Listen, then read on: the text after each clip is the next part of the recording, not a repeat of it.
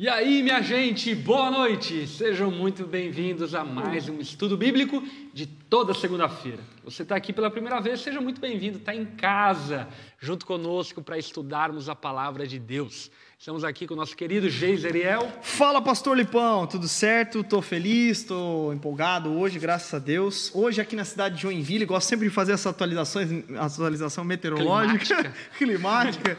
Aqui no norte do estado de Santa Catarina, hoje, 7 horas da noite, eu e o Renan tava saindo da padaria, tinha neblina, cara. Olha que loucura. É, eu reparei, Fechado reparei, de neblina, reparei. cara. Eu não sei que vai, se amanhã vai ser um dia maravilhoso ou se é mudando Tem- o tempo. como que é aquela frase lá, aquele, é, aquele dito popular? Neblina baixa, sol que racha, coisa assim. Ah, mas deve ser mesmo. Acho que amanhã então o bicho pega. É, no nome de Jesus, né? Pão sozinho. É bom, é bom pra fazer um, um piquenique da tarde. Eu, a esposa e a criança. Aliás, Jezreel comemorou seu primeiro dia dos pais. Primeiro e essa dia dos- semana tem aniversário. Essa semana tem o aniversário, 26 aninhos. E também tem aí o filhotinho que tá no. O, o filhotinho ou a filhotinha que está dentro da barriga da Cauane. Graças a. Deus. Primeiro dia dos pais, fiquei muito emocionado. Aliás, o, o. Jezreel estava falando aqui ó, no, no, no off que ele abriu mão dos presentes para que você hoje possa dar superchat aqui no estudo bíblico. Ele abriu mão de todos os presentes. Então, por- portanto, você É. pode presentear o Geiseriel dando superchat aqui É verdade. para que a gente possa ofertar na nossa igreja e melhorar a nossa recurso digital, não é, Geiseriel? Perfeito, perfeito. Vou passar inclusive o Pix aqui da conta do, do coisa, que é o CPF do Geiseriel. Tá? Cadeira. Não, mas se quiser, aliás, né, se quiser patrocinar comentários bíblicos, Exatamente. livros pra gente aqui, toda segunda-feira a gente tá aceitando também. É, o que muitas pessoas não se dão conta é de que isso aqui é muito valioso. É é um conteúdo gratuito que está sendo oferecido para milhares e milhares de pessoas e você pode ajudar-nos aí com a sua contribuição voluntária, generosa aí no Superchat, colocando perguntas e também mandando aí gifzinha e tal, enfim, é muito legal. É verdade. Vale lembrar, né, Pastor Lipão, que para que essa live chegue cada vez mais longe, tem o curtir ali no lado. Eu já dei o meu curtir ali, meu joinha. Você que é de casa, pode fazer isso agora. Vá ali no chat, sai do chat nesse momento, vai ali no curtir, para que os algoritmos da internet levem para ainda mais longe esse conteúdo até os confins da web. Exatamente, né? leve lá para a estratosfera. para a estratosfera. Uma outra coisa interessante, pastor, porque eu ia falar, é sobre é, ah, as perguntas né, no final, que eu acho interessante a galera já engatilhar as perguntinhas que a gente responde no final. Bom demais. Seguinte, no final a gente vai abrir um período para responder perguntas pertinentes à temática que a gente vai falar. E hoje tem muito assunto polêmico no ar. A gente vai falar sobre jejum, sobre sábado e que trazem alguns, enfim, aspectos que talvez algumas pessoas sejam ignorantes. Portanto, no final você vai poder colocar a sua pergunta. E, aliás, o Superchat vai valorizar a sua pergunta aí. Então, guarda a pergunta lá no final, coloca o Superchat para que ela fique ainda mais notória, ok? Quero também cumprimentar meu amigo Renan Macieski. Boa noite, pastor de Pão. Boa noite, noite. pastor Geise. Boa noite. E para você que está em casa também, seja muito bem-vindo. Muito bom. Bom demais, gente. Bora começar o nosso estudo bíblico. Hoje prosseguimos o nosso estudo em Marcos, que está sendo muito precioso. Eu não sei vocês, mas é maravilhoso lermos com tanta atenção, estudarmos com tanta atenção como nós temos estudado o Evangelho de Marcos, porque nós percebemos diversos conceitos, diversas lições, diversas aplicações riquíssimas em poucos capítulos. Por exemplo, nós ainda nem acabamos o capítulo 2, para ser mais preciso, hoje a gente vai encerrar o capítulo 2. Aí, durante dois meses e pouco, já estudando Marcos e aprendendo tantas lições maravilhosas. Espero que você também seja sendo profundamente abençoado através do estudo bíblico de Marcos. Inclusive, como igreja, é legal falarmos isso, nós estudamos o texto bíblico de três formas: através da pregação, onde aplicamos o texto, através do estudo bíblico, onde entendemos o texto, e através do grupo pequeno, onde nós compartilhamos o texto bíblico e dessa forma todo mundo sai PhD ao fim dos temas da onda dura, ok? Hoje vamos nos deter em Marcos, no capítulo 2, do verso 18 em diante. Antes de lermos o texto bíblico de Marcos 2, 18, quero fazer duas coisas. Uma delas é orarmos, e a segunda é darmos uma breve introduzida em Marcos, porque muita gente chega pela primeira vez toda semana e a gente só para dar uma contextualizada, ok? Para orar, eu quero convidar aqui nosso amigo Renan para dedicar esse tempo em oração ao Senhor. Vamos lá? Pai, dá-nos teu espírito, abre nosso entendimento, nosso coração, que nosso coração seja totalmente inclinado ao Senhor por meio desse estudo. Abre os nossos olhos para enxergar o que o Senhor colocou no texto, ó Pai, para perceber os tesouros, as preciosidades, ó Pai, por debaixo do texto, e que assim a gente possa ser edificado, assim a gente possa conhecer o Senhor, ter mais comunhão com o Senhor. Proporciona-nos, ó Pai, nesse tempo de estudo, um encontro contigo. É o que te pedimos e colocamos aqui as nossas vidas, o nosso coração, o nosso entendimento das pessoas que estão em casa participando desse estudo diante do Senhor, Pai, para que o Senhor nos revele, nos dê iluminação, ó Pai, da tua palavra, em nome de Jesus. Amém. Amém, amém. Glória a Deus. Gente, é, segundo ponto que eu queria aqui tratar antes de lermos o texto é uma breve introdução de Marcos. Marcos, esse evangelho, é o primeiro evangelho dos quatro evangelhos e um dos evangelhos sinóticos, que é Marcos, Mateus e Lucas, que conta histórias paralelas uma à outra e que faz a gente ter um entendimento por perspectivas diferentes das mesmas narrativas, das mesmas histórias.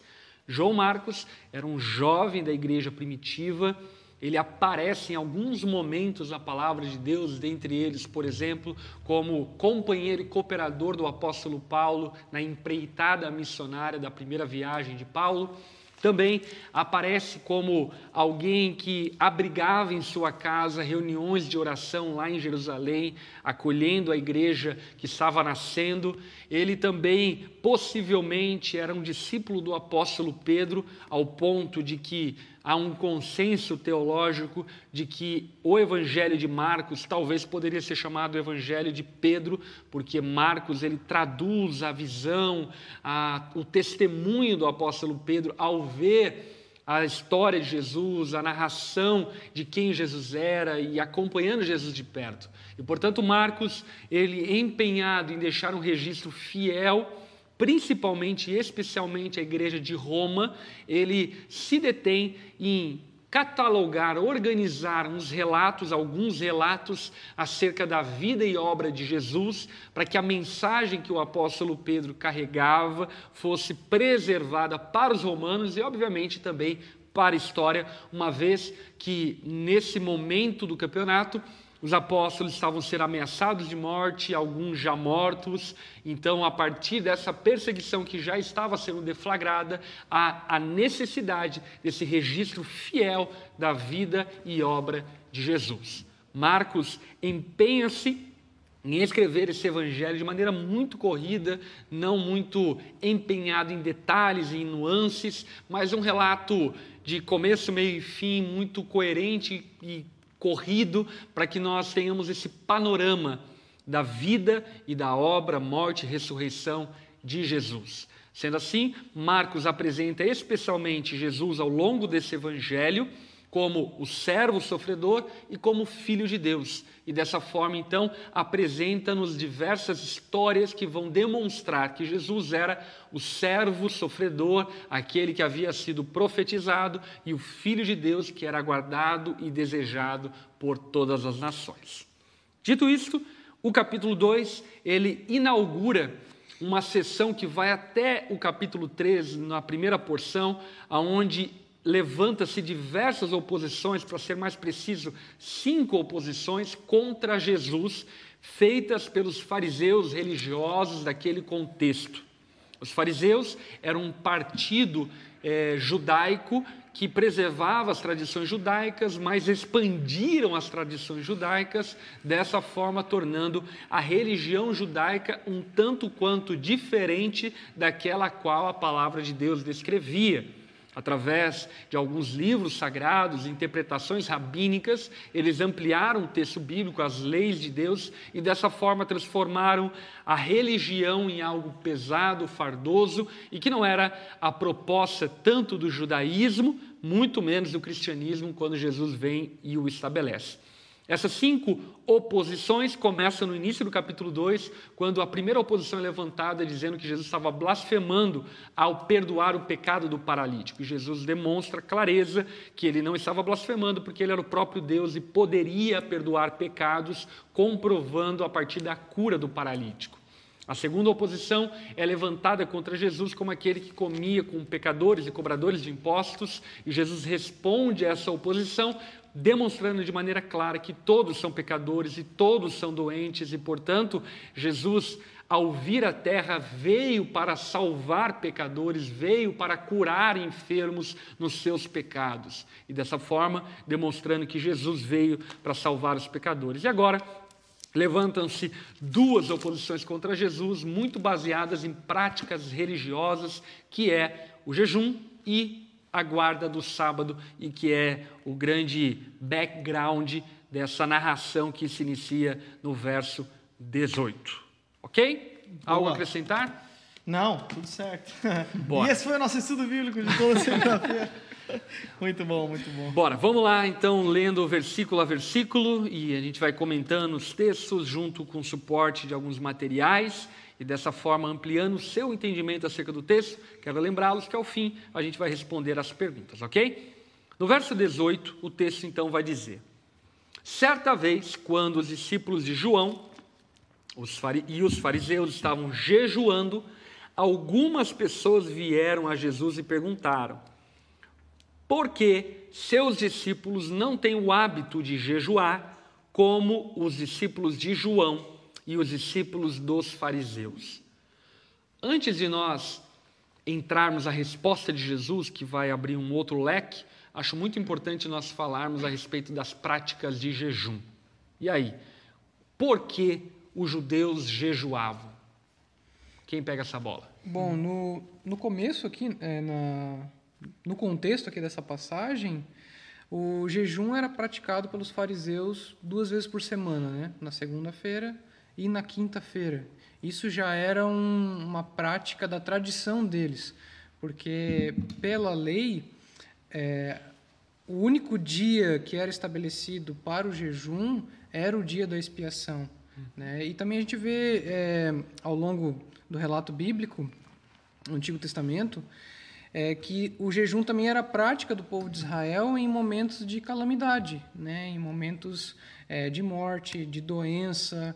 A gente vê, por exemplo, o jejum sendo praticado quando o povo é levado para o exílio babilônico. Né? Em, em Zacarias capítulo 8, capítulo 9 fala acerca do jejum, né? nesse contexto do exílio. Então, o jejum ele era praticado nesses contextos, né? Uhum. E também é, algo que eu não falei, mas no, o jejum estava associado à prática do arrependimento, da contrição com, por causa do pecado. Né? Uhum. Então é, é, legal essa pontuação do Renan, porque a gente percebe que o texto bíblico, a lei, contemplava um dia de jejum no ano. E esse um dia de jejum no ano era o dia da expiação de pecados, que fazia sombra daquilo que Cristo faria. E, portanto, eles deveriam jejuar como uma forma de se lamentar, de se enlutar por causa do seu pecado. Essa era a prática exigida da lei. Porém, o jejum, ele é uma prática, inclusive, extra-judaica, extra-cristã, é uma prática religiosa, é uma prática espiritualista, por assim dizer, enfim, que tem muitos benefícios, inclusive para a fé cristã, inclusive para a fé judaica e assim por diante. Porém, o que os fariseus faziam era essa ampliação do texto bíblico, essa ampliação da lei de Deus, e não apenas essa ampliação, mas essa sacralização da ampliação. E aí então que havia o grande problema e que há o grande problema no cristianismo, quando nós tornamos as nossas tradições inspiradas por Deus, quando nós queremos dar as nossas os nossos hábitos, os nossos costumes, um tom de palavra de Deus, que era o que os fariseus faziam. Por exemplo, fica muito explicitado esse fato de que os, fariseus jejuavam duas vezes por semana, quando Jesus conta a parábola do cobrador de impostos e o fariseu que sobe ao templo para pedir perdão pelos seus pecados, e lá no templo, aquilo que o fariseu diz é: Deus, obrigado por não ser como esse publicano, porque eu dou meu dízimo de tudo que eu tenho e eu jejuo duas vezes por semana. Portanto, perceba que na fala desse, dessa parábola contada por Jesus, que inclusive está em Lucas, no capítulo 18, a partir do verso 9, fica explicitado a motivação dos fariseus a praticarem o jejum, uhum. que não era para lamentar pelos pecados, que não era por causa de alguma situação de luto, mas era simplesmente por causa de um desfile religioso para de alguma forma tentar coagir Deus a gerar bênçãos para eles. Uhum. E essa prática, ela é simplesmente abominável por Deus, por Jesus, é abominável pelos apóstolos, é abominável ainda mais pela perspectiva cristã, ao percebermos que somos salvos por meio da graça e não por mérito ou esforço humano. Uhum.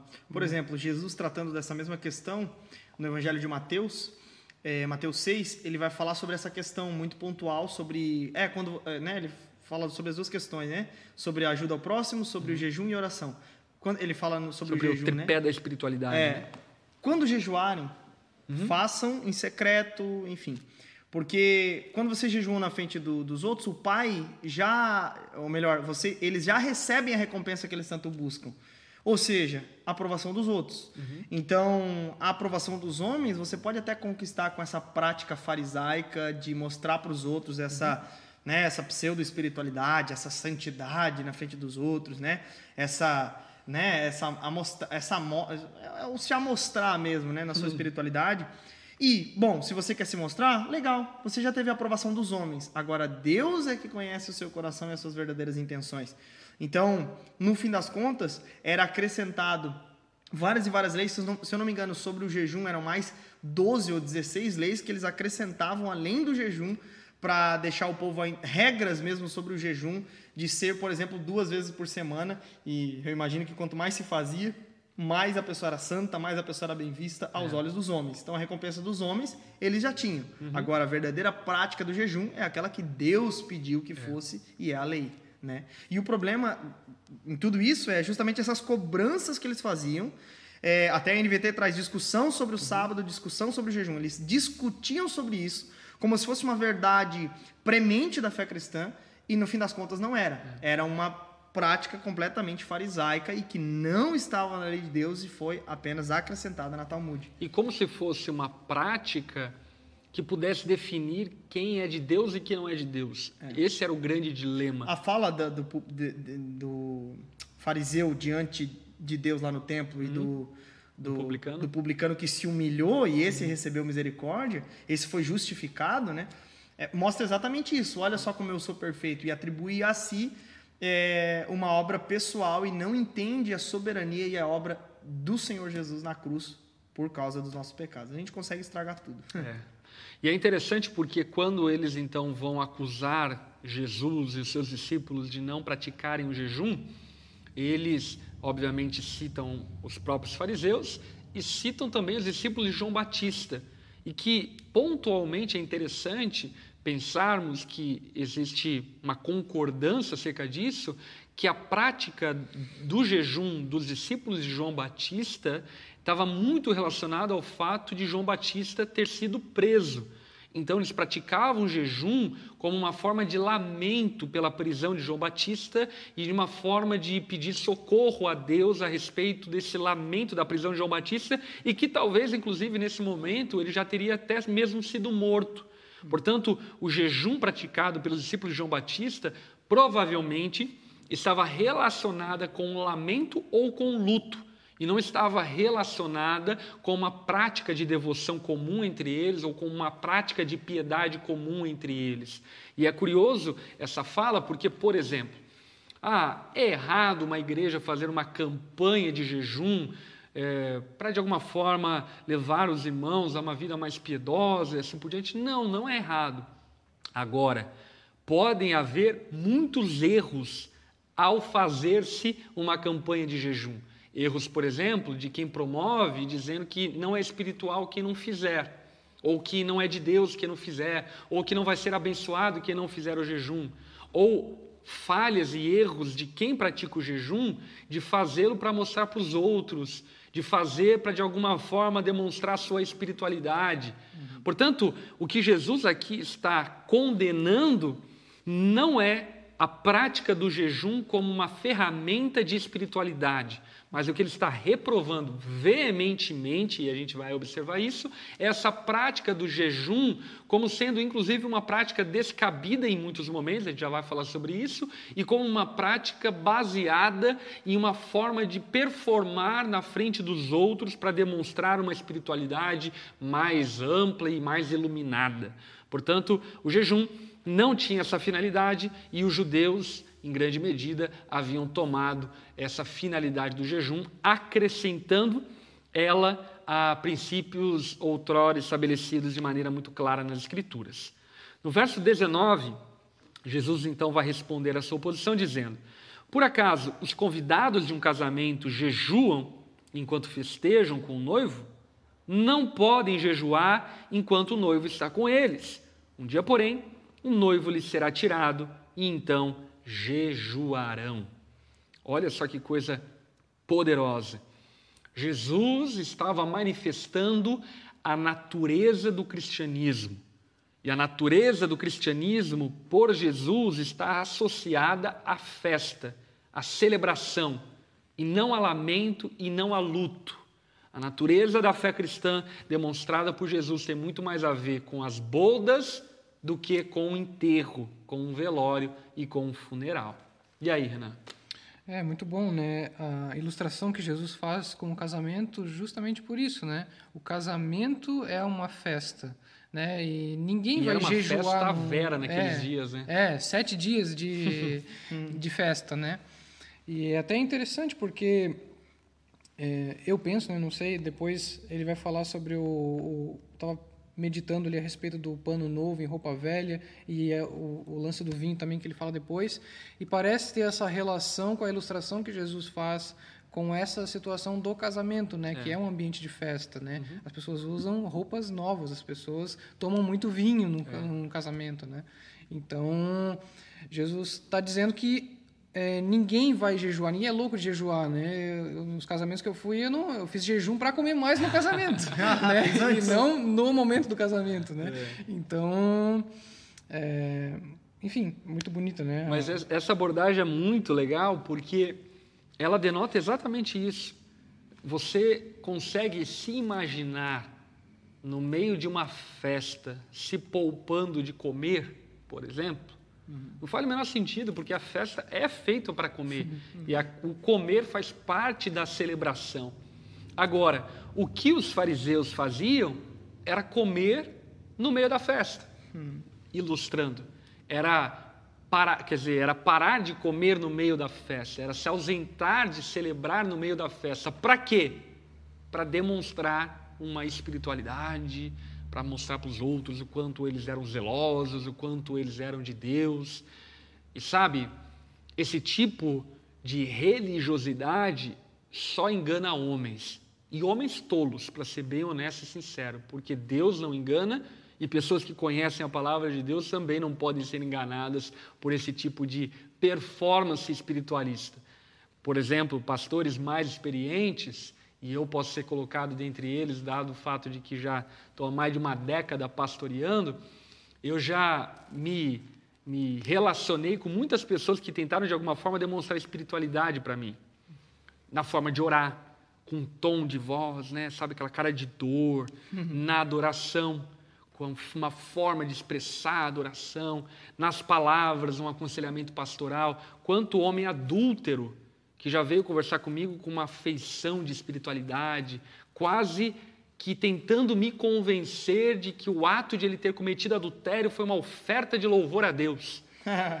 E isso é muito comum entre os hipócritas e religiosos. E é isso que Jesus está indo veementemente contra essa prática hipócrita religiosa, porque eles davam cara de espiritual para aquilo que era carnal. Eles davam cara de zelo para aquilo que era vaidade. Eles davam cara de adoração para aquilo que era vanglória, para aquilo que era idolatria. E deixa eu falar algo a você, talvez você pense que isso é algo exclusivo dos dias exclusivo dos dias de Jesus e da prática dos fariseus, mas isso é tão comum na prática cristã dos nossos dias que você não pode imaginar.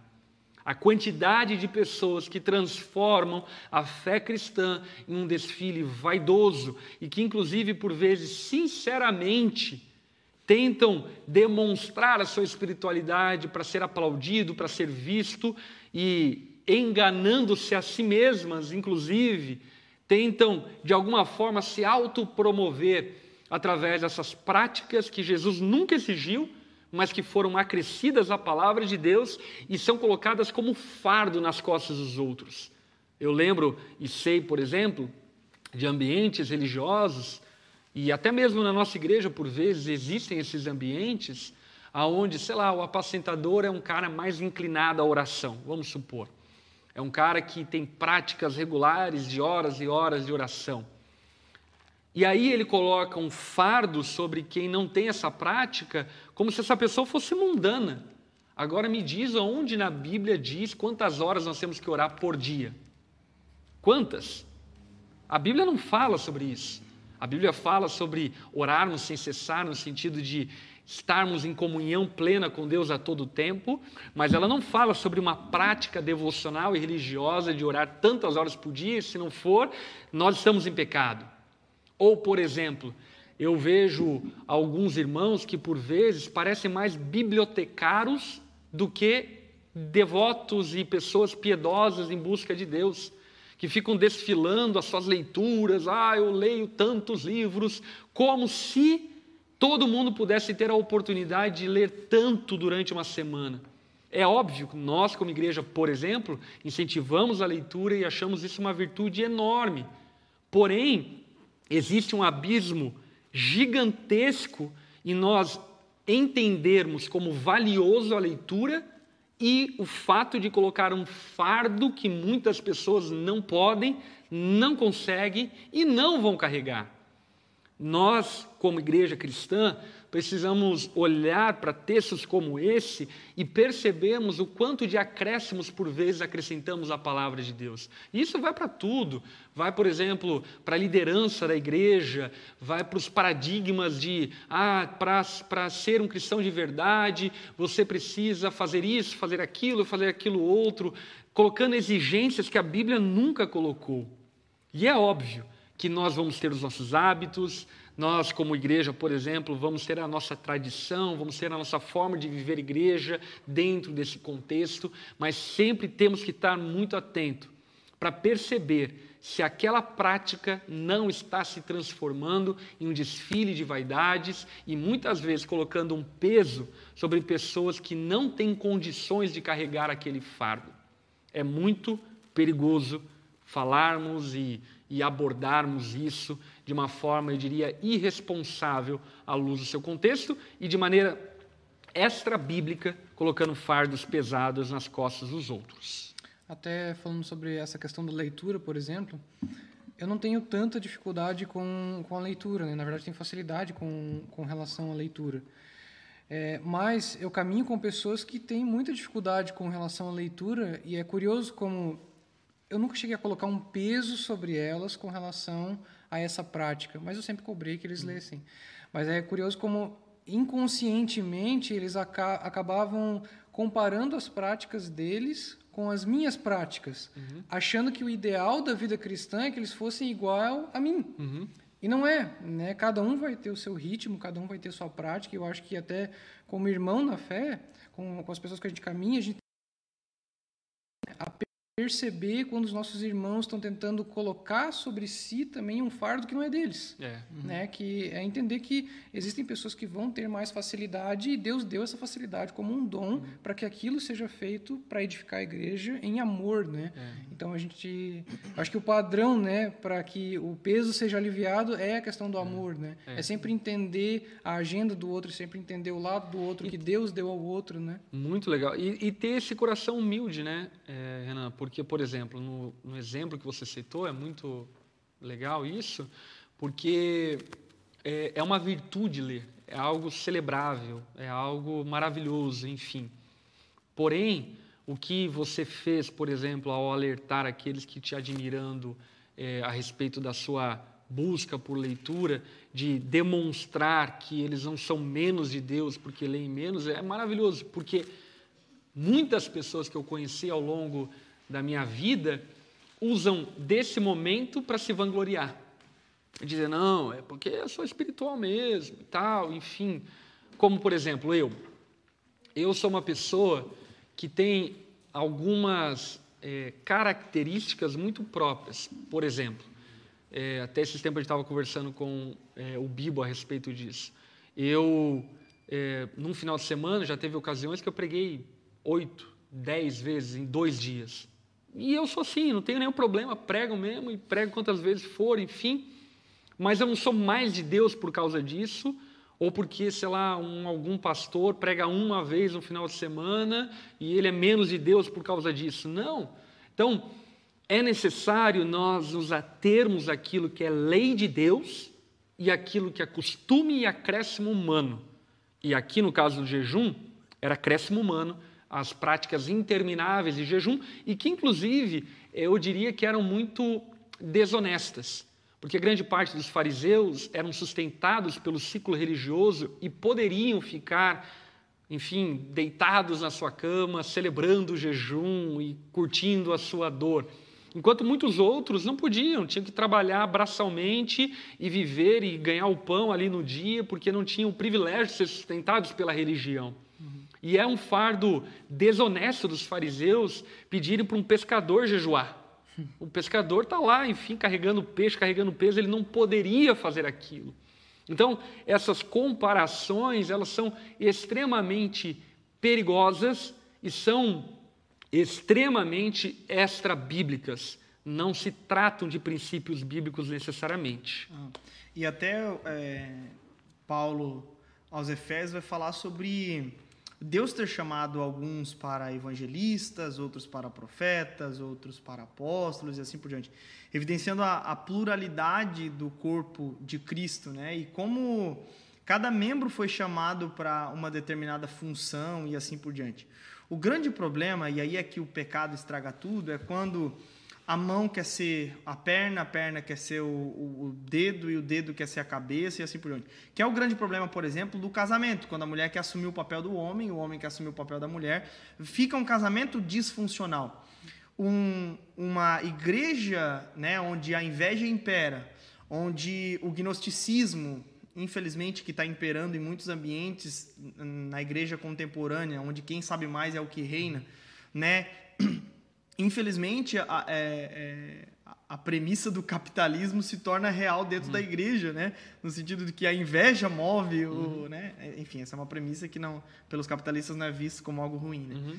Mas enfim, mas tipo assim, a inveja pelo ministério do outro faz com que eu queira ser o outro, com que é, tipo assim, não, eu preciso pregar melhor do que o outro, eu preciso ler mais do que aquele outro, porque quem sabe mais é o que reina, né? Uhum. Então, a gente precisa entender que cada um tem a sua função e a tendência é desprezar o ministério do outro. Então, por exemplo, numa situação onde um mestre, por exemplo, ele está ensinando e tudo mais, de repente vem o irmãozinho incendiado, querendo, sabe, ir para a praça, pregar, fazer tudo mais. A tendência de muitos que têm mais a tendência voltada ao ensino é de desprezar, sabe? Ou então o evangelista desprezar, ah, para que teologia? Não, não, você não precisa. O negócio é uhum. é falar Jesus, Jesus, Jesus, não sei o quê. Uhum. Então, você percebe que há uma, um, uma disfunção, de certa forma, por conta do pecado, claramente.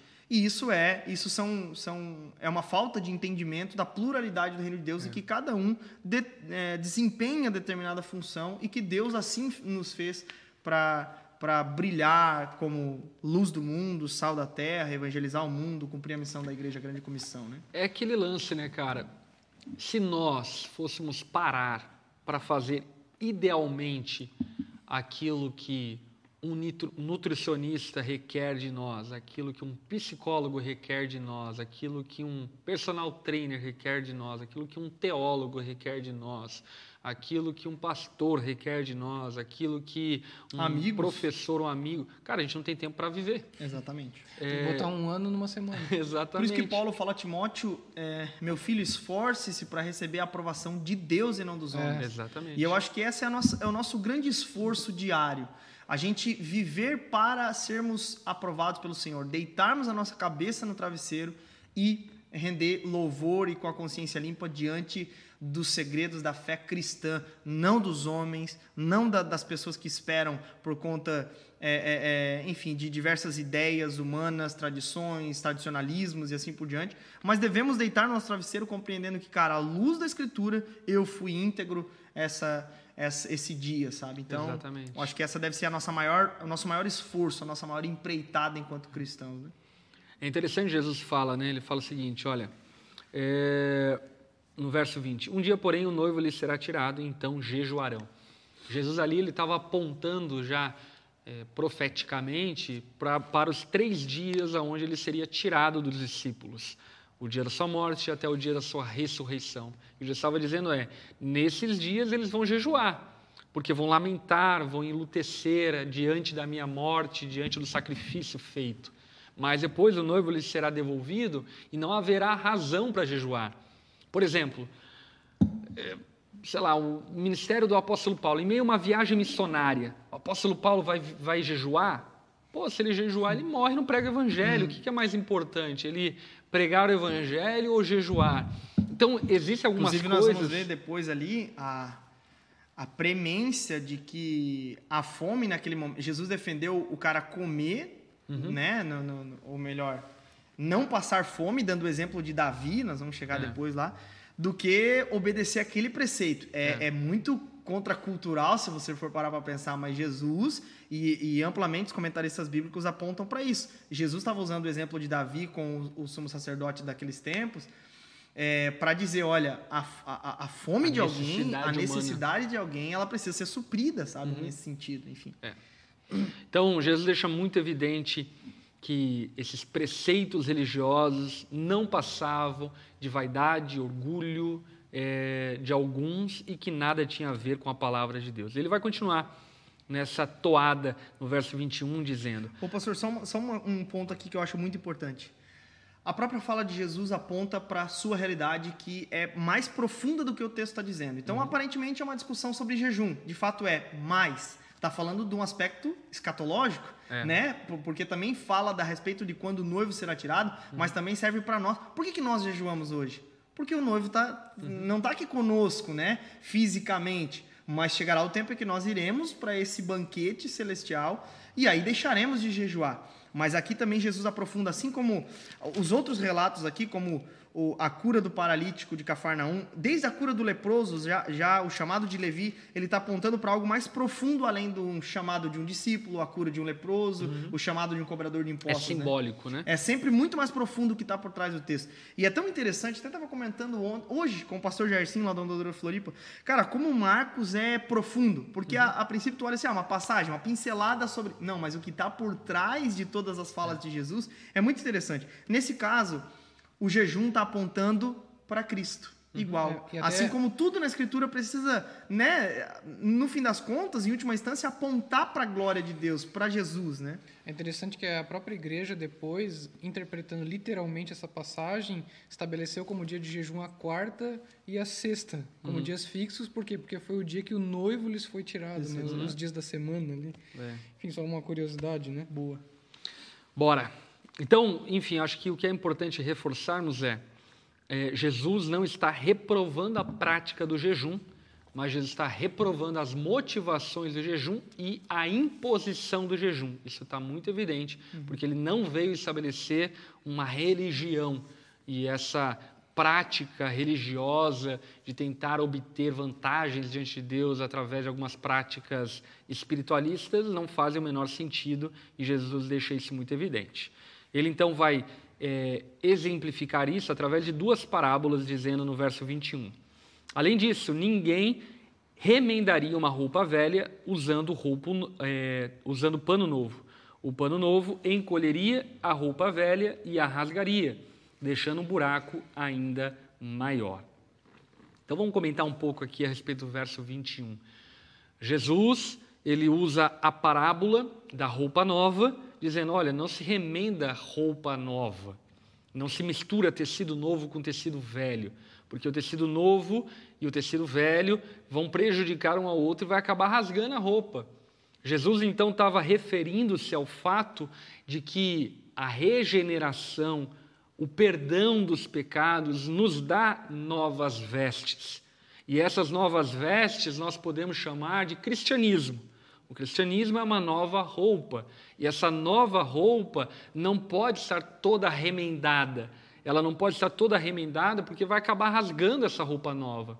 É necessário que usemos o cristianismo como ele é. E é interessante porque naquele contexto falava-se a respeito da influência do judaísmo dentro do cristianismo. Mas agora, no século 21, nós podemos falar acerca das tradições mortas ao longo do período cristão, que por vezes são perpetuados e que atrapalham o cristianismo como sendo uma roupa que recebemos de Cristo. Sendo assim, nós temos que tomar muito cuidado para não ficar remendando a fé cristã com diversas práticas sincréticas em relação às outras religiões, mas também com práticas sincréticas em relação ao tradicionalismo histórico que, por vezes, não faz jus ao contexto histórico e cultural que estamos vivendo e não tem uma aplicação própria e nem mesmo bíblica para o tempo que estamos vivendo. É necessário que não remendemos o cristianismo. E aí, acrescentar? Eu penso que essa, essa questão aí, né, da, do, pano novo em roupa velha, é que é como se Jesus estivesse dizendo que a nova realidade do reino não cabe no antigo compromisso com as tradições, com o antigo compromisso com a antiga ordem, né? Então, para que as pessoas recebam essa realidade do reino de Deus, antes os compromissos delas é, antigos precisam ser desfeitos. É. Se vocês querem participar da festa de casamento, vocês precisam abandonar o luto. Uhum. Vocês precisam abandonar o antigo, aquilo que, aquilo que passou, né? E aí precisam é, estar aptos agora para ser esse recipiente que recebe a realidade do reino, né? É. Uhum. Muito perfeito, legal. Perfeito. Até porque nessa essa roupa no sentido de roupa velha, é porque de fato a roupa velha, depois que lavada, ela ficava com um tamanho desproporcional com relação ao remendo que viria novo, né? Uhum. Então. Que nem algumas camisas que o cara compra, assim, que lava e depois. Encolhe. encolhe. É, por isso que é bom comprar aquela que já vem lavada, né? é. né? Vira essa.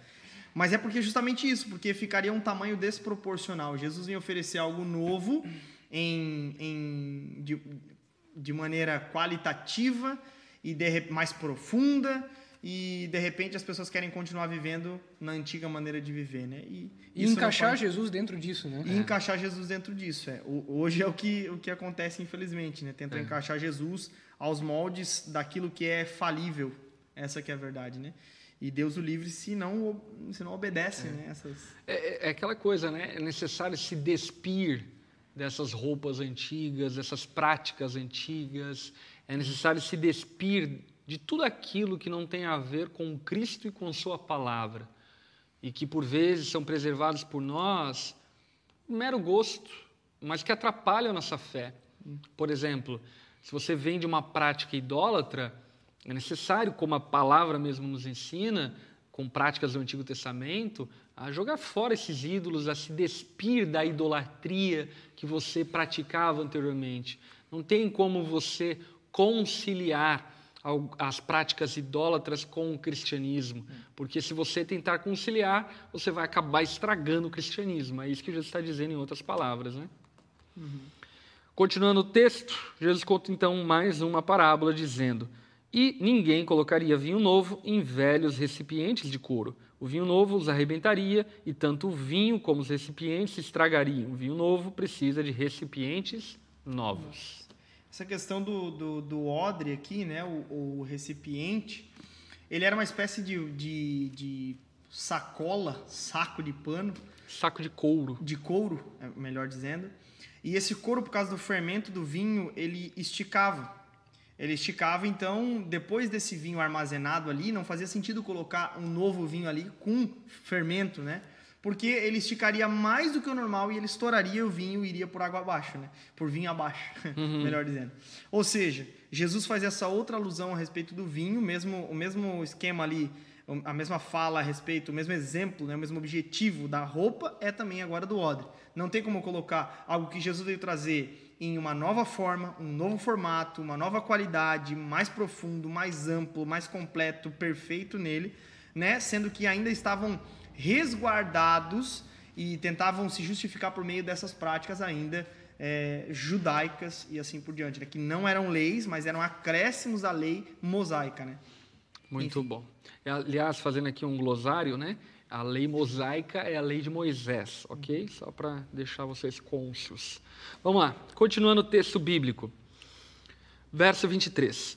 Num sábado, enquanto Jesus caminhava pelos campos de cereal, seus discípulos começaram a colher as espigas. Os fariseus lhes perguntaram: por que seus discípulos desobedecem à lei colhendo cereal no sábado? Então vamos lá, né? vamos introduzir esse assunto.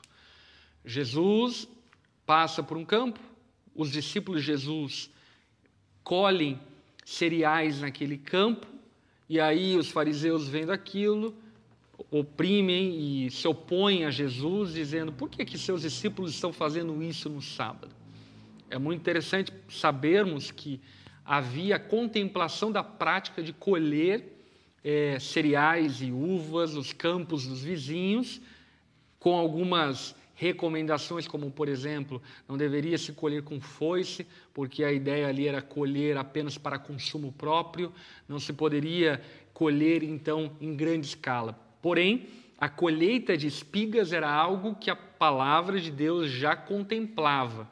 Havia-se a prática dentro dos campos judaicos de que você poderia chegar no campo do seu vizinho e retirar do pé ali a comida e dessa forma se alimentar dela, mas não usurpar em escala industrial daquele, terreno e daquele plantio ao ponto de, de é, desabonar e de alguma forma prejudicar o dono daquela terra.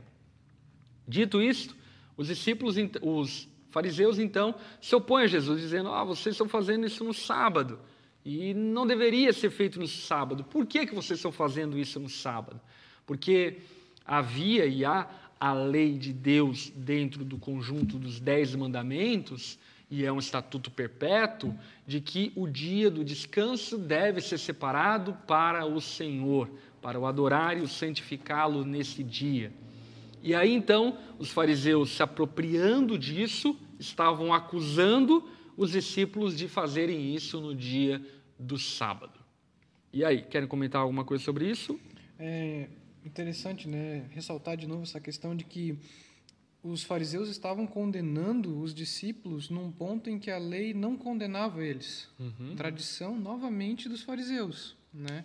Eles estavam é, proibindo algo, estavam condenando algo que a lei de Deus nunca se posicionou a respeito daquilo. É. Na verdade, não que não se posicionou, né? mas deu os princípios e eles acrescentaram outras regras ali que não tinham é, menor cabimento né, com a lei. É. Uhum.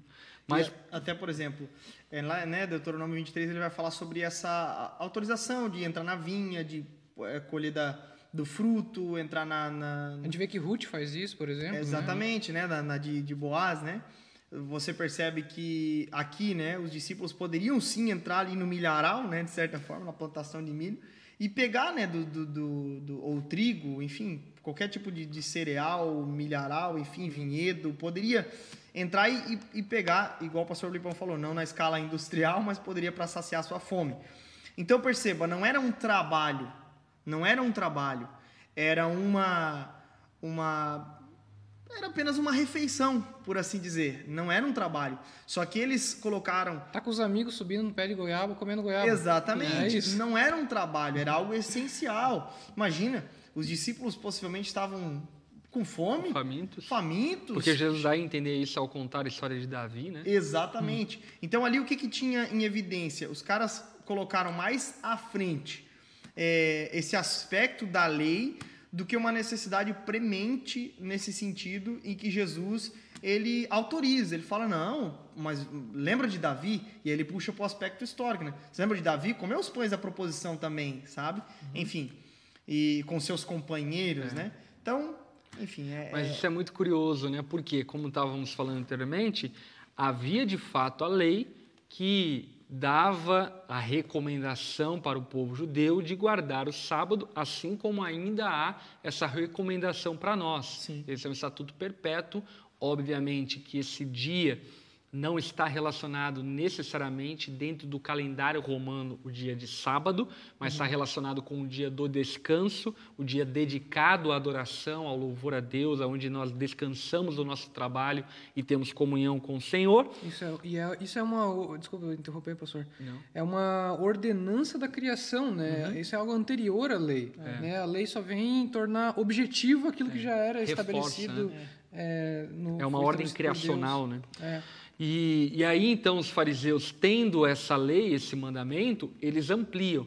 Mais precisamente são 39 subleis descritas no Talmud daquilo que os, os, os, judeus não poderiam fazer no dia do sábado. Olha só que curioso algumas dessas variações dessa lei. Por exemplo, dizia que não se podia semear no sábado, arar, colher, agrupar feixes, debulhar, dispersar, catar, moer, peneirar, preparar massa, assar, tosquiar, lavar a lã, desembaraçar a lã, tingir a lã, fiar, tecer, é, dar dois nós, tecer dois fios, separar duas linhas, atar, desatar, coser, rasgar, caçar, abater, raspar o couro, curtir o couro, alisar o couro, demarcar o couro, cortar, escrever, apagar, construir, demolir, acender fogo, apagar ou diminuir o fogo, martelar, transportar algo desde um ambiente particular a um ambiente público. Com Os certeza, para analisar isso, eles ficavam igual o óleo, né? igual é. o pastor falou. Né? é, e, e assim... Mas é... Uma, um, tu percebe, né? Quanta coisa eles acrescentaram aquilo que... É, olha só o quanto de não, não, não, não, não, sendo que depois até Jesus vai falar que no fim das contas, e desde a ordem criacional, quando Deus uhum. institui lá esse dia, na verdade é um dia de bênção para o homem, é. é. um dia de descanso, de, de estar pleno, satisfeito, né? É e uma aí, bênção, né? É uma não bênção, fardo. É uma bênção, não é um fardo, não deve ser um Pô, fardo. Quem, quem não quer ter um dia do descanso, né? Nossa, Enfim, é maravilhoso. é maravilhoso, é, Já é uma bênção. que amanhã é o dia do descanso. É verdade. é, porém, quando se leva a religião a esse ponto, você vai fazendo isso aqui vai criando um monte de subleis que não fazem mais menor sentido. Pô, não pode acender fogo. Pô, não posso, né, vamos trazer para o nosso contexto, não posso esquentar um feijão no, no, no, no, dia de descanso. Mas nesse sentido, os caras não queriam nem que ninguém comesse no dia. É. Entende? Tipo assim, meu, já deixa o teu, teu feijãozinho pré-aquecido aí, porque no dia tu não vai poder, hein? É. E Jesus vai evidenciar, olha, gente...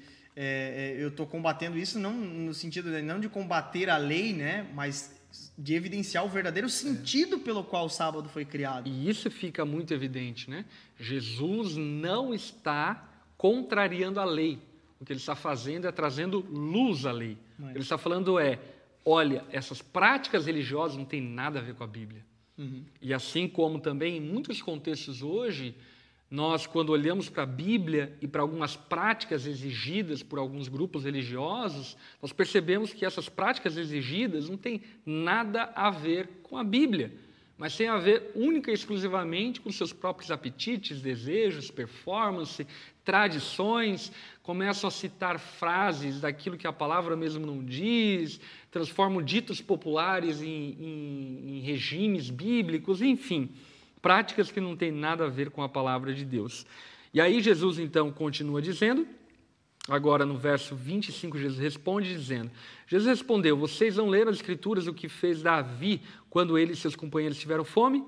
Ele entrou na casa de Deus nos dias em que Abiatar era sumo sacerdote, comeu os pães sagrados, que só os sacerdotes tinham permissão de comer, e os deu também aos seus companheiros.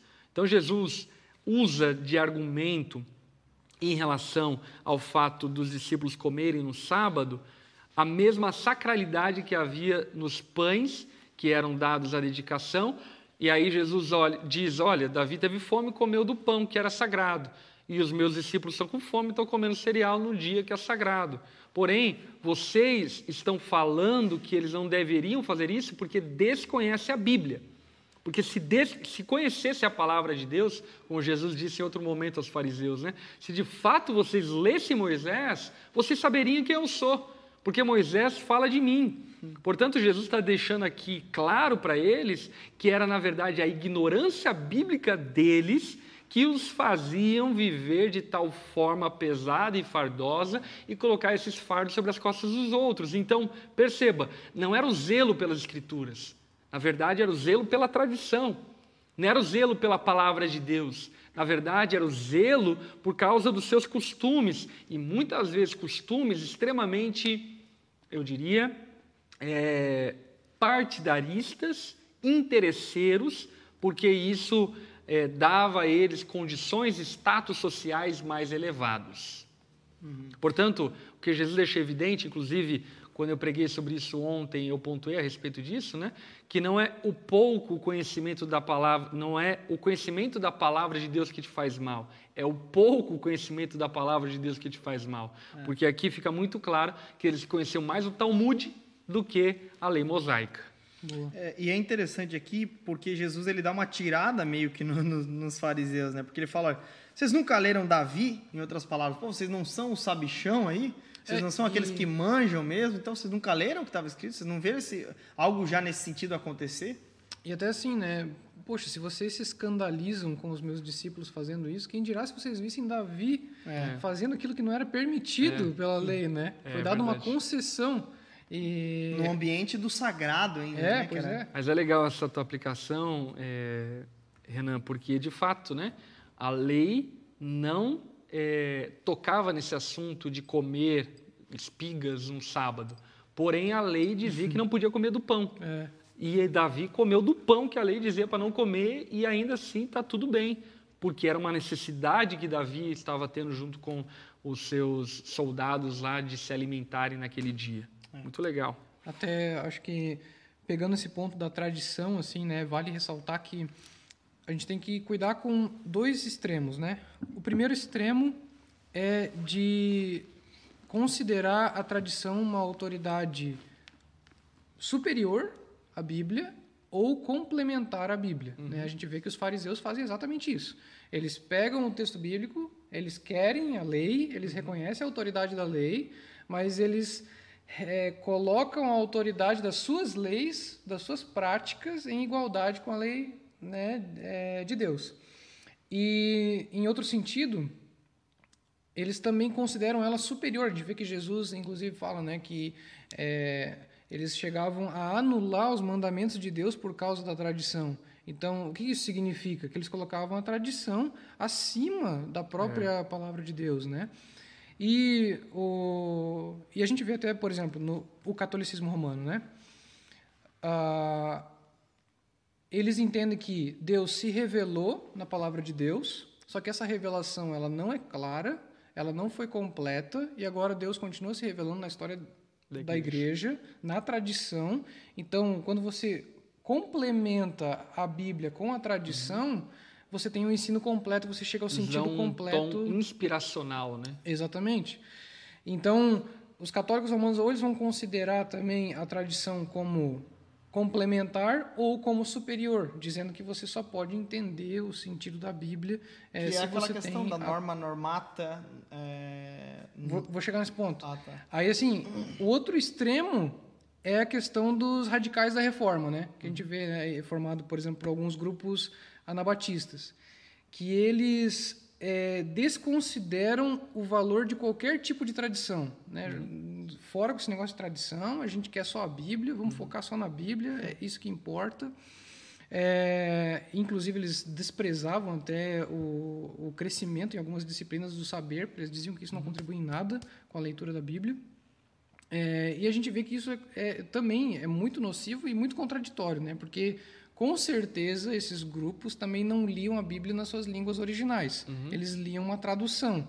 Ou seja, gente que se capacitou e estudou para traduzir a Bíblia que eles liam. Uhum. Né? E, E eu acho que o equilíbrio que a gente precisa ter é essa questão da norma normas e norma normata, né? Como a gente vê na, na, nos reformadores, né? Que a Bíblia é a norma que normatiza e a tradição é a norma que é normatizada. A tradição ela é boa, ela é genuína, ela é verdadeira quando ela tira o seu conteúdo do texto bíblico, Uhum. né? E quando ela é, não está de acordo com o texto bíblico, é ela que se submete, é ela que é corrigida, é ela que é modificada, né?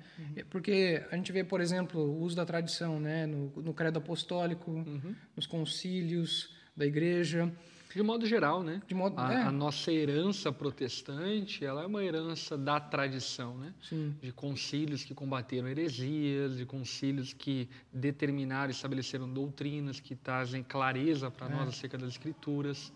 E, e, de fato, a tradição, nesse aspecto, ela é riquíssima e necessária, porque é mais ou menos como estudar história, né? Quando você estuda a história, quando você estuda a tradição, você acaba não cometendo o mesmo erro de novo. É. E, por exemplo, alguns equívocos que a nossa geração tem caído, como equívocos da hipergraça, da teologia da prosperidade, eh, são erros cíclicos, que se você estudar a história da igreja, você já vai perceber que ela já foi combatida lá atrás. E não deveríamos estar caindo novamente nesse erro, enfim. Mas por falta de observação da tradição, acaba se caindo nesse erro, né? E aqui vale salientar um aspecto da unidade da igreja, que é, que é muito poderosa e que, infelizmente, por causa do pecado, acaba que muitas tradições elas sobrepõem o dom do amor. É. Né? Então, de que adianta falar a língua dos homens e dos anjos se não tiver amor? De nada adianta. E um ponto específico sobre isso, e eu acho muito interessante o livro do Richard Baxter, o Manual Pastoral do Discipulado, onde ele comenta sobre isso, a respeito da responsabilidade em que os pastores têm em de se unirem na, na, na, na fiel eh, missão da igreja. E ele fala algo extremamente importante e valioso e que eu tenho me apropriado muito nos últimos tempos é que as nossas confissões não nos dividam. É, porque nós não podemos deixar que as nossas confissões sejam maior do que aquilo que é universalmente crido pela igreja que está na palavra de Deus. Ou seja, é, existem de fato confissões de fé muito bem estabelecidas, inclusive algumas confissões de fé bem detalhistas a respeito de práticas da igreja, eclesiologia, modelo de igreja, o como se fazerem determinadas atitudes e assim por diante. E nós é, temos muito a agradecer por aqueles que formaram essas confissões, credos ao longo da, da história. Mas essas confissões, elas não devem nos dividir. Porque senão Porque elas não são estamos... inspiradas, né? Exatamente, porque a verdade universal daquilo que cremos precisa, ainda apesar das nossas grandes divergências, nos manter unidos, porque nós somos o povo de Deus.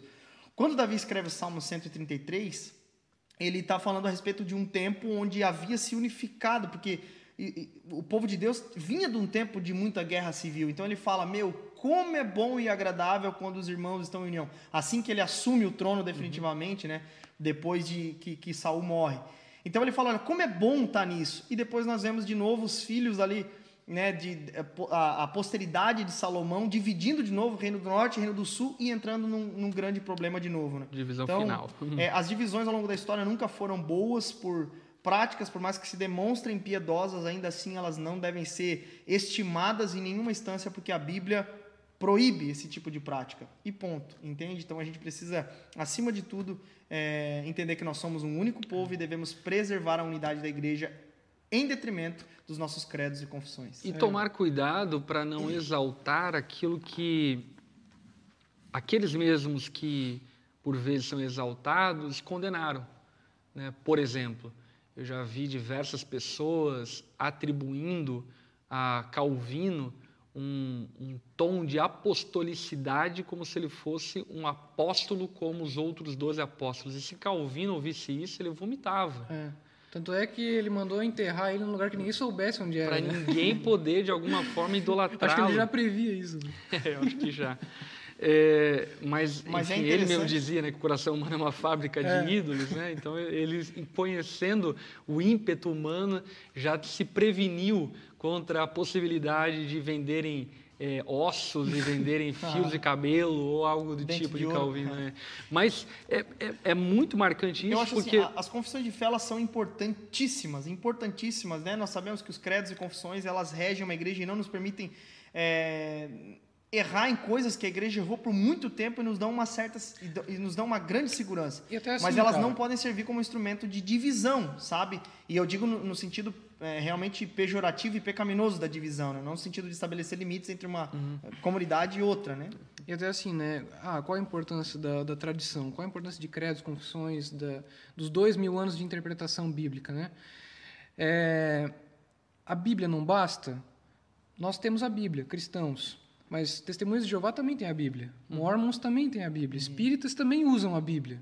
Né? E aí, o que nos diferencia?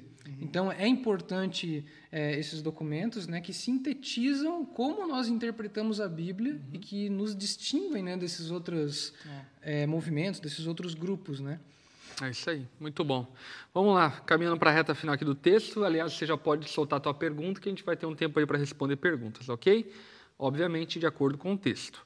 É, continuando lá, então, é, verso 27. Então Jesus disse: O sábado foi feito por causa do homem e não o homem por causa do sábado. Isso é muito legal. Os mandamentos de Deus não são uma forma de se obter as bênçãos de Deus. Os mandamentos de Deus são a própria bênção de Deus sobre aqueles que o temem e aqueles que o seguem. E aí ele encerra dizendo: Portanto, o filho do homem é senhor até mesmo do sábado. É interessante porque o, o filho do homem, ele é aquele que representa a humanidade novamente agora sendo o segundo e último Adão, né? Sendo o último Adão.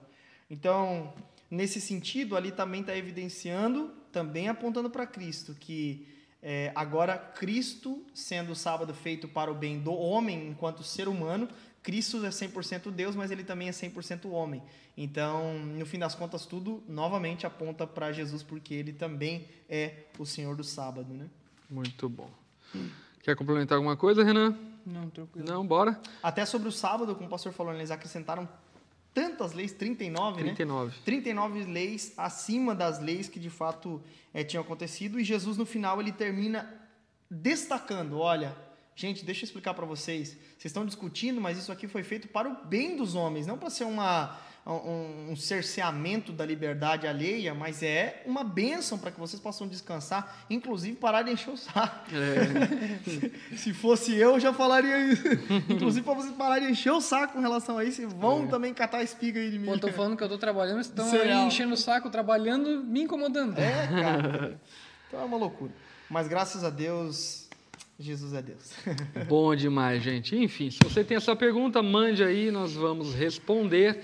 Quero agradecer todos que estão nos acompanhando e incentivá-los a fazer o superchat aí que ninguém fez hoje, Jezreel. Não acredito. Você tá fraco, Jezreel. Ninguém te deu presente hoje, cara. Caramba, velho. Vamos lá para as perguntas. É, fizeram uma pergunta aqui dizendo: os discípulos guardaram o sábado após Jesus ressuscitar? Eu, particularmente, não me lembro de alguma passagem bíblica que fala acerca de alguma prática de jejum pós-ressurreição de Cristo. Vocês lembram de alguma? É, Paulo fala, né, que ele é... Mas é jejum ou guardar o sábado? Não, não- É... Ah, o sábado. Pensei que era o jejum. Ah. Mas fala do, do, É, é na questão, o apóstolo Paulo ele fala, né, que ele trazia no seu corpo as marcas, né, de que ele era servo de Cristo, né, em vigílias, em jejuns, Uhum. Ah, é verdade. em- e por aí vai. Mas será que lá o jejum estava referindo a abstinência de alimento forçado e não como uma prática de piedade? Eu acredito que é uma prática de piedade. É? É. E aí, Jesus? É, bom, sobre o jejum, é, é falado depois, posteriormente, né, no apóstolo Paulo. Eu acho também que é uma, uma prática de piedade, assim como nós, nós entendemos hoje também, é uma Sim. prática de piedade. Nós, hoje nós jejuamos, né, porque o noivo nos foi tirado, mas nesse sentido, né, escatológico, Cristo logo voltará, a gente vai para o banquete com ele. E acerca da guarda do sábado, o que a tradição cristã passa a fazer é guardar no calendário o dia do domingo como uma forma de celebração à ressurreição de Cristo que foi no domingo. Até porque a lei ela não trata de um dia. É interessante você saber disso. O Shabá significa literalmente descanso. Não é um, não é uma, um dia dentro do calendário romano, mas é um dia precedido de seis dias de trabalho. Seis dias nós trabalhamos, um dia nós descansamos. Em outras palavras, o que eu quero dizer é que não é nem sábado nem domingo, mas é um dia que devemos guardar semanalmente para descansar e nesse dia santificá-lo adorando ao Senhor. Amém? Olha aqui, ó, deram um presente para você aqui, Ah, é? Finalmente. Arrasta pra cima. Arrasta pro A lado. Rosana Moia. Fragão Contibelli. Contibelli. É, o Geise disse que jejuamos porque o noivo não está agora fisicamente entre nós, como estará logo mais. Não estaria o Espírito Santo suprindo esse espaço enquanto isso? Podem falar um pouco mais sobre? Sim, de certa forma, o Espírito Santo é o consolador de Deus que está aqui entre nós, é, fazendo um papel, inclusive, mais eficiente do que Cristo fazia corporalmente com os seus discípulos, ao ponto que Jesus mesmo diz que é melhor que eu vá e que o Espírito Santo venha. Agora, quando Geise falou isso, ele estava falando sobre o anúncio do banquete que é, nos aguarda no dia do Senhor. Olha só que é até interessante um, um, um texto que mescla essas três coisas, Espírito Santo e jejum. Atos capítulo 13. Entre os profetas e mestres da igreja de Antioquia da Síria estavam Barnabé e Simeão, chamado Negro, Lúcio de Cirene e Manaém, que tinham sido criados com o rei Herodes. Antípolis e Saulo aí. Certo dia, enquanto adoravam o Senhor e jejuavam, o Espírito Santo disse: Separem Barnabé e Saulo para realizar o trabalho para o qual os chamei. Então, depois de mais jejum e orações, impuseram as mãos. O Espírito Santo estava com eles, mas ainda assim eles oraram e jejuaram e impuseram as mãos. Muito então, legal. Dando demais. entendimento de que a prática de, da oração, do jejum e da imposição de mãos, nesse sentido, continua ainda na igreja cristã. Eu fiquei, eu fiquei pensando agora sobre o que o Rafa perguntou da. Se era uma imposição, né, ao apóstolo Paulo. Ah, sim. Uhum. É, é- é que eu não, não, não lembro de interpretar esse texto, mas eu lembro que quando é, me vem à memória a citação que você fez, eu Porque, é, sempre faz mais entendi sentido como uma imposição. É, pois é, faz mais sentido, né, com o contexto. Dentro do contexto, porque ele está falando sobre limitações, Sim. apedrejamento, naufrágio e assim por diante, né? Uhum. É, vamos lá, mais perguntas. É, quais versículos apontam que os cristãos do Novo Testamento jejuavam? Citamos alguns aqui. É, sobre a pergunta do Leandro Salomão, eu gosto muito do que o pastor Lipão conta sobre como era na casa dele, como o pai dele ensinava. Sim, enfim, eu sempre relato que na minha casa o dia do domingo era um dia onde, como família, nós dedicávamos aquele dia ao Senhor. Para mim nunca foi um fardo, nunca foi um peso. Pelo contrário, tenho ótimas memórias. Enfim, eu lembro logo cedo meu pai colocando vinil do Rebanhão, enfim, tocando em casa. É, Ayrton Senna na TV. é, não, não podia ligar a televisão no domingo. nunca assisti Faustão, nunca assisti Gugu, Graças nunca a Deus, assisti Graças a Deus. Fórmula 1, não Perdeu assistia nada, por causa galera. disso. Enfim, domingo, mas era um dia maravilhoso, porque tinha escola bíblica dominical, e eu lembro até hoje que minha mãe sempre fazia frango no domingo. Então, eu saía de casa, ela botava no forno frango com os bacon em cima, e a gente voltava para casa, e o frango estava pronto, a casa cheia de cheiro de frango. Enfim, era um dia muito gostoso. Normalmente, meus amigos vinham para minha casa, passavam a tarde e de noite voltavam, enfim, para a igreja junto conosco, para ir para a família, enfim.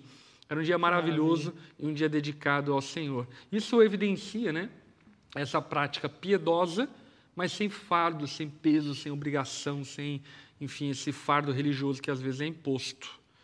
Felipe Barros deu um super chat aqui, Ó. glória a Deus por ele, disse: Louvado seja Deus por esse momento de aprendizado em Sua palavra. Manda um abraço para Bauru, São Paulo. Abraço para a galera de Bauru.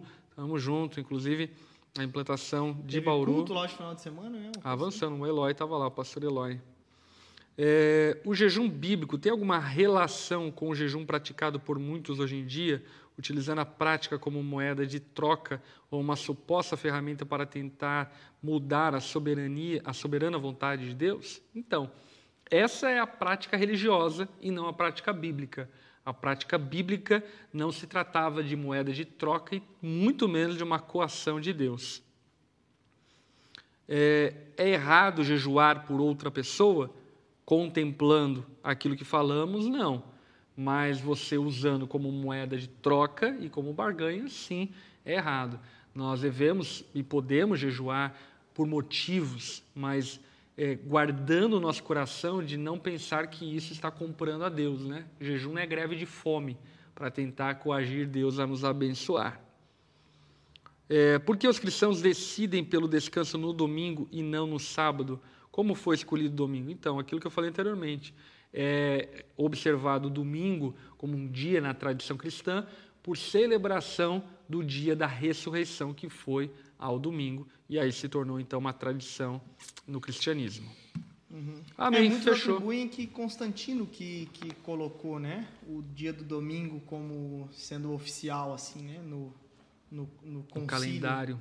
Como é que era o nome Até, cara, né, tem uma relação também com a reunião dos judeus na sinagoga e nas casas, né? Ah, Porque os cristãos eles se reuniam na sinagoga é, no Shabat de tarde, uhum. que encerrava no pôr do sol. Eles uhum. saíam da sinagoga, iam para as casas discutir a respeito do texto que foi lido na sinagoga. Uhum. Então, a reunião é, dos cristãos judeus, é, para nós, domingo, né? seria sábado à noite, uhum. mas para eles já era domingo. Uhum. Então, até tem essa questão, não, né? o culto é no domingo, mas seria o sábado à noite para nós, né? Mas eu acho essa... que o ponto importante é, eu acho que é isso que o pastor Lipão comentou ali, né, sobre não é segunda, terça, quarta, a gente precisa também entender esse aspecto, né, do, uhum. dos nossos dias.